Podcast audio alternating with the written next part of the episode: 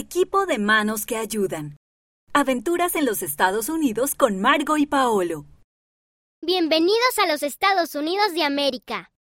El primer templo de la iglesia se edificó en Kirtland, Ohio, en 1836. Hoy en día hay más de 80 templos en los Estados Unidos.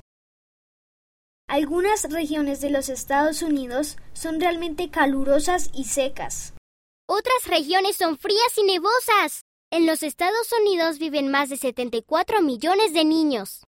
Tal vez alguno de ellos necesite un amigo. Únete al equipo de manos que ayudan.